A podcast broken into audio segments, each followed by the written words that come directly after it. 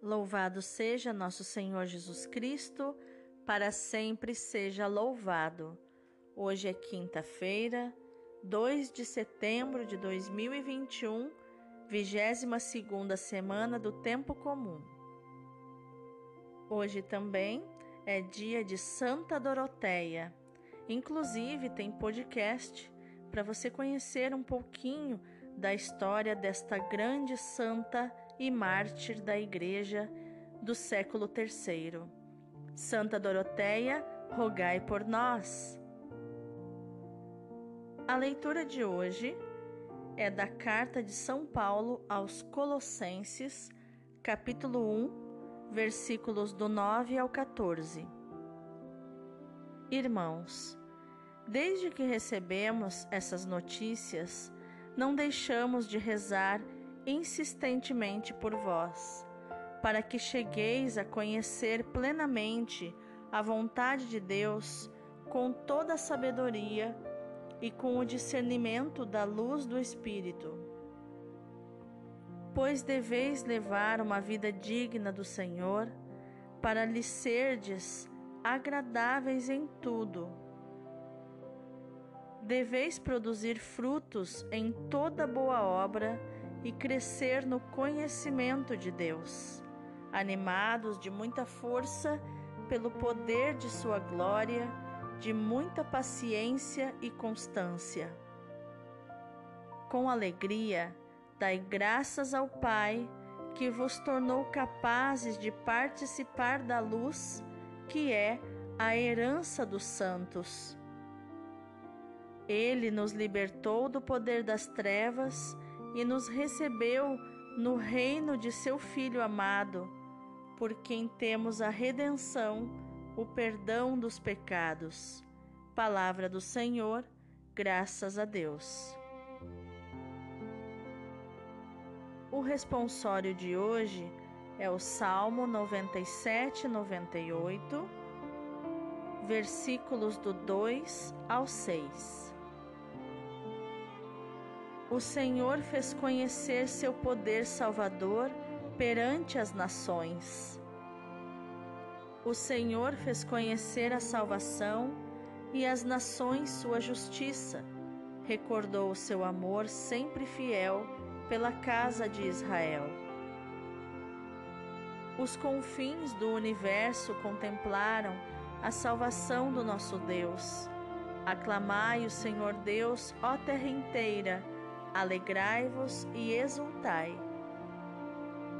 Cantai salmos ao Senhor ao som da harpa e da cítara suave. Aclamai com os clarins e as trombetas ao Senhor, o nosso Rei. O Senhor fez conhecer seu poder salvador perante as nações. O Evangelho de hoje é Lucas capítulo 5, versículos do 1 ao 11. Naquele tempo, Jesus estava na margem do lago de Genezaré e a multidão apertava-se a seu redor para ouvir a palavra de Deus. Jesus viu duas barcas paradas na margem do lago os pescadores haviam desembarcado e lavavam as redes. Subindo numa das barcas, que era de Simão, pediu que se afastasse um pouco da margem. Depois sentou-se e da barca ensinava as multidões.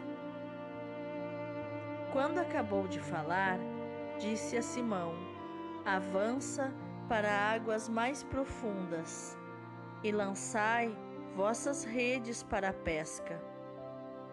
Simão respondeu: Mestre, nós trabalhamos a noite inteira e nada pescamos, mas, em atenção à tua palavra, vou lançar as redes. Assim fizeram e apanharam tamanha quantidade de peixes que as redes se rompiam. Então fizeram sinal aos companheiros da outra barca para que viessem ajudá-los. Eles vieram e encheram as duas barcas a ponto de quase afundarem. Ao ver aquilo, Simão Pedro atirou-se aos pés de Jesus, dizendo: Senhor, afasta-te de mim, porque sou um pecador. É que o espanto se apoderara de Simão e de todos os seus companheiros, por causa da pesca que acabavam de fazer. Tiago e João, filhos de Zebedeu, que eram sócios de Simão, também ficaram espantados. Jesus, porém, disse a Simão: Não tenhas medo, de hoje em diante tu serás pescador de homens. Então, levaram as barcas para a margem, deixaram tudo e seguiram a Jesus. Palavra da salvação, glória a vós, Senhor. Então, o que os textos de hoje têm a nos ensinar sobre a inteligência emocional? A leitura de hoje nos mostra Paulo pedindo aos Colossenses o dom de um profundo conhecimento da vontade de Deus, que são as virtudes do nosso adulto interior. Ele cita a constância, e a paciência total com alegria, animados. A constância e a paciência são virtudes do adulto e a alegria é da nossa criança interior. Paulo pede à comunidade para que caminhe de modo digno do Senhor, agradando-lhe em tudo dando frutos de boas obras, sendo fortes e pacientes. Trata-se de um caminho de conversão que exige adesão da vontade do homem e compromisso em perseverar no bem, realizando as obras agradáveis a Deus, as obras do Evangelho. O cristão não é chamado apenas a um saber, mas a entrar num novo êxodo que estabelece a pertença ao povo de Deus. Todos nós queremos pertencer. Um dos maiores desejos humanos, do coração humano, é pertencer. E com a, a salvação em Jesus Cristo, nós pertencemos, nós tomamos parte na herança dos santos na luz a luz que é Cristo ressuscitado, libertador do pecado e da morte. No Evangelho, Lucas realça o modo como a multidão escutava a palavra de Deus, nos fazendo lembrar que na coinonia, que é a vida fraterna, a vida comunitária, o centro é a palavra de Deus a palavra da revelação e da pregação apostólica. Lucas também realça que Jesus, sentando-se, dali se pôs a ensinar a multidão,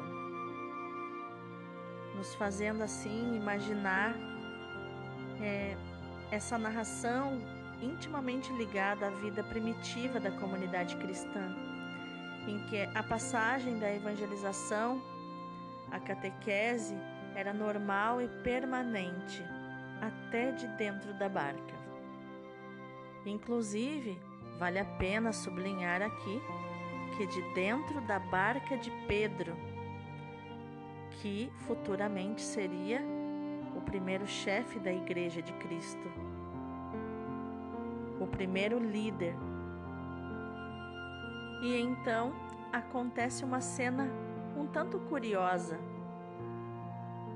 Jesus, que tinha entrado na barca para ensinar a multidão, agora pede mais uma coisinha para Pedro. Avance para águas mais profundas. Ide ao largo. Pedro atende o pedido e leva Jesus para águas mais profundas. Então, Jesus vai abusando mais um pouquinho da boa vontade de Pedro, que estava exausto por ter tentado pescar a noite inteira. E Jesus pede para que ele lance a rede. Imediatamente isso me faz imaginar a audácia de um carpinteiro que deseja ensinar um pescador a pescar. Mas Jesus não é apenas um carpinteiro, ele é o Filho de Deus, o Deus Filho, o Messias prometido de Deus Pai. Portanto, ele pode pedir o que quiser. E Pedro então diz: Olha, mestre, nós pescamos a noite toda, jogamos as redes e não pescamos nada. Mas por causa da tua palavra, porque o Senhor falou, eu lançarei as redes. Lucas sublinha a autoridade da palavra de Jesus. Sabemos que toda palavra que saía da boca de Jesus para os apóstolos ou para a multidão estava carregada de especial autoridade. Que palavra é esta? Ordena com autoridade e poder aos espíritos malignos e eles saem. E o que acontece? Depois de terem reconduzido as barcas para a terra, deixaram tudo e seguiram Jesus. Esta expressão alerta para o radicalismo evangélico. Lucas quer indicar que o seguimento de Jesus implica não só uma opção pessoal, mas também a decisão de se desapegar de tudo aquilo que de algum modo possa enfraquecer a adesão a Jesus. Pedro já tinha tido seu encontro pessoal com Jesus, mas a pesca milagrosa ela marca um novo começo, um novo tipo de relacionamento com o Senhor. Não tenhas medo, no futuro serás pescador de homens. Quando o homem vacila nas suas convicções mais firmes, fica criada então a ocasião para a conversão.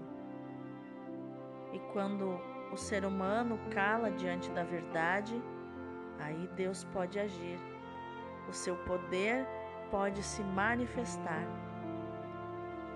tudo muda dentro de nós, inclusive, e na nossa relação com Ele. Quantas vezes vamos trabalhar só com as nossas forças e trabalhamos a noite toda e não pescamos nada? Mas, quando temos a palavra de Deus sobre a nossa cabeça, quando Jesus fala, joga a rede aí sim o nosso trabalho frutifica, o nosso trabalho é abundante e as redes são cheias até quase virar o nosso barco, o barco da nossa vida, da nossa casa, da nossa família. E é aí que podemos fazer como Pedro, nos ajoelhar diante de Deus. E neste momento, como Pedro, vivemos a verdadeira conversão, que é quando nos maravilhamos com a grandeza de Deus. A noite de trabalho inútil transformou-se no dia da abundância de Deus, em que puderam saborear os bens que Ele nos preparou desde toda a eternidade. Para o cristão, cada dia há de ser um novo começo a partir da palavra do Senhor, acolhida num coração disponível. Por isso, não há monotonia, não há repetição. Há sempre a novidade da palavra de Deus, que nos oferece uma pequena luz para cada dia, que nos dá força e coragem para recomeçar. Apoiados nela, o nosso dia será frutuoso para nós e misteriosamente para todo o mundo. Os apóstolos, ao obedecerem a palavra de Jesus, lançaram as redes e apanharam uma grande quantidade de peixes. Vivamos cada dia com esta atitude e o nosso trabalho será tornado fecundo pelo poder da palavra do Senhor. Gratidão, Pai, pelo teu filho Jesus, revelação da tua sabedoria, manifestação da tua vida divina. A sua palavra nos chama à conversão, ao êxodo da nossa sabedoria para a tua sabedoria. A tua palavra é luz que nos tira das trevas, das nossas certezas, que nos permite ir mais além do fracasso da nossa experiência. A tua palavra é estímulo que nos faz ir ao largo, ir para águas mais profundas e não nos fecharmos no nosso pequeno mundo, a irmos além da nossa experiência para aceitarmos, aceitarmos a tua presença. Gratidão, Pai, pelo teu filho, a palavra feito carne. Amém. E é isso que eu te desejo, meu irmão, minha irmã, neste dia. Que o teu dia seja frutuoso, que a tua rede de pesca se rompa de tantos peixes pescados, que a tua barca quase afunde de tanta abundância, assim como aconteceu com os apóstolos quando obedeceram a palavra de Jesus. É isso que eu te desejo no dia de hoje. Que o Espírito Santo esteja contigo. Deus abençoe o teu dia.